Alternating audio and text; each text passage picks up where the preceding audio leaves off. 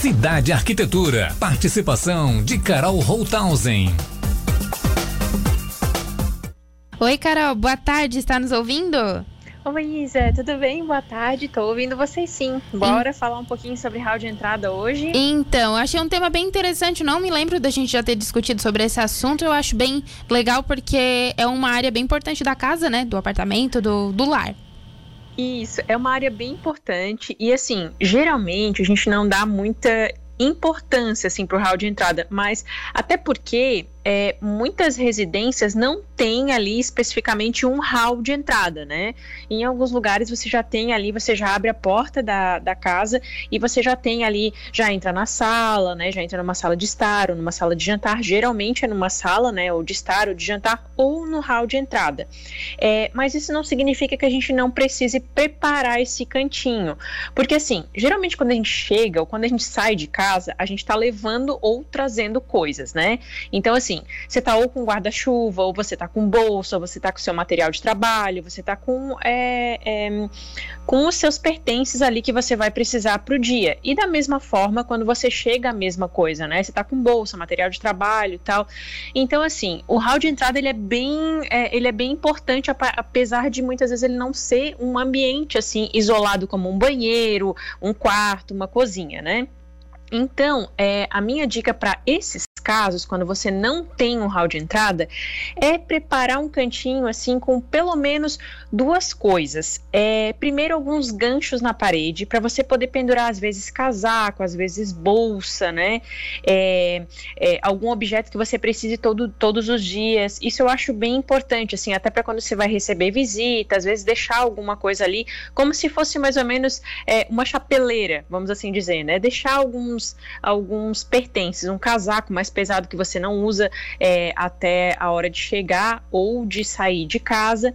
E também uma bandejinha. Ela pode ser pequena, né? Mas assim, hoje a gente tem álcool gel, tem máscara, tem chave, é, chave de carro, tem sempre algum pertence, alguma tralinha que a gente, é, quando chega, joga em algum canto, e geralmente para não deixar essas coisas assim espalhadas pela casa, né? Como, por exemplo, assim, em cima da mesa, é, em cima de algum, de algum móvel, que daí fica, já vira bagunça, né? Você já vai espalhando objetos pela, pela casa.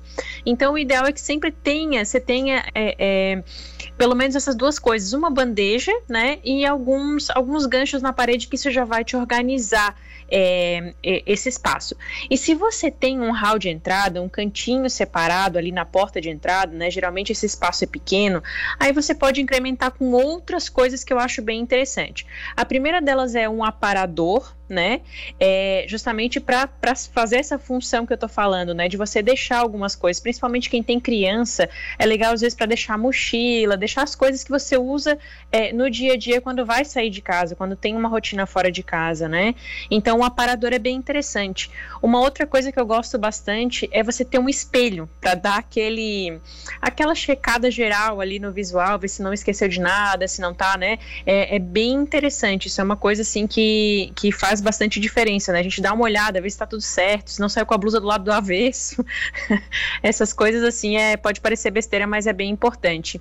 É, e também há pessoas que não gostam é, de chegar em casa com o, o sapato, né, que veio da rua. Então, nesse caso, você ter algum móvel, você ter, por exemplo, um banquinho ali para você deixar os seus sapatos e para calçar e tirar na hora de chegar, também é bem importante, né? É, é interessante, assim, porque você já deixa ali e já fica organizado, porque senão fica também aquela zona de sapato que é, para você não chegar em casa, colocar o sapato direto no local onde você guarda, né? Porque vem da rua e tal. E tem muitas pessoas que hoje já não gostam de, de en entrar em casa com o sapato que veio da rua e gostam de deixar ali no hall de entrada. Então, um banquinho que você possa sentar e acomodar é, esses, esses calçados é bem interessante. E uma outra coisa que eu gosto também, tem mais duas coisas que eu gosto bastante.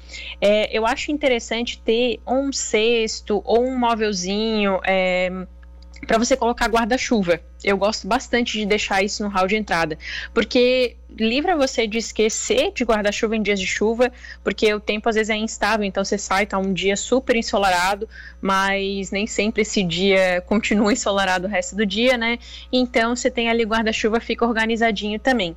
E por último, para quem tem alguma superstição ou para quem é religioso, alguns objetos assim que fazem parte do teu é, da tua crença, né? Então quem quiser colocar, por exemplo, às vezes é, uma cruz, um terço ou um santo de devoção alguma coisa assim, ou até algum objeto mesmo, quem gosta de pedras, esse tipo de coisa, né? É interessante também é, deixar ali no hall de entrada como símbolo é, de proteção. Você tem alguma, alguma dúvida, Isa, em relação a isso?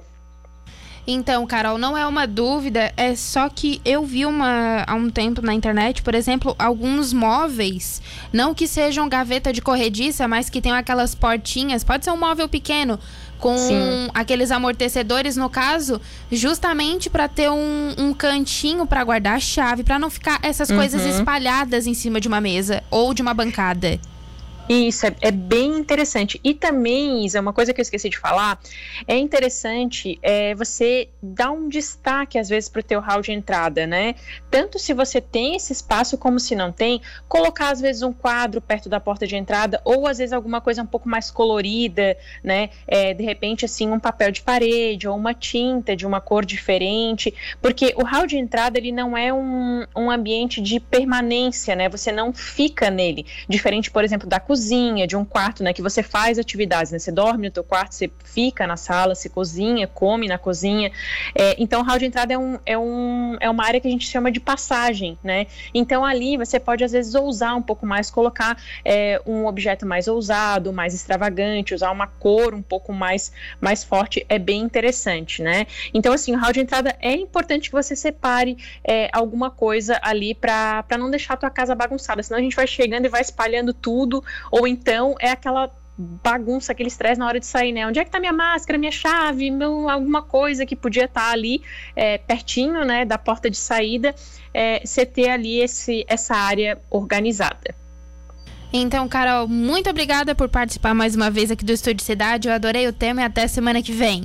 Até semana que vem, Isa. Um beijão para todo mundo. Fiquem com Deus e até mais. Tchau, tchau.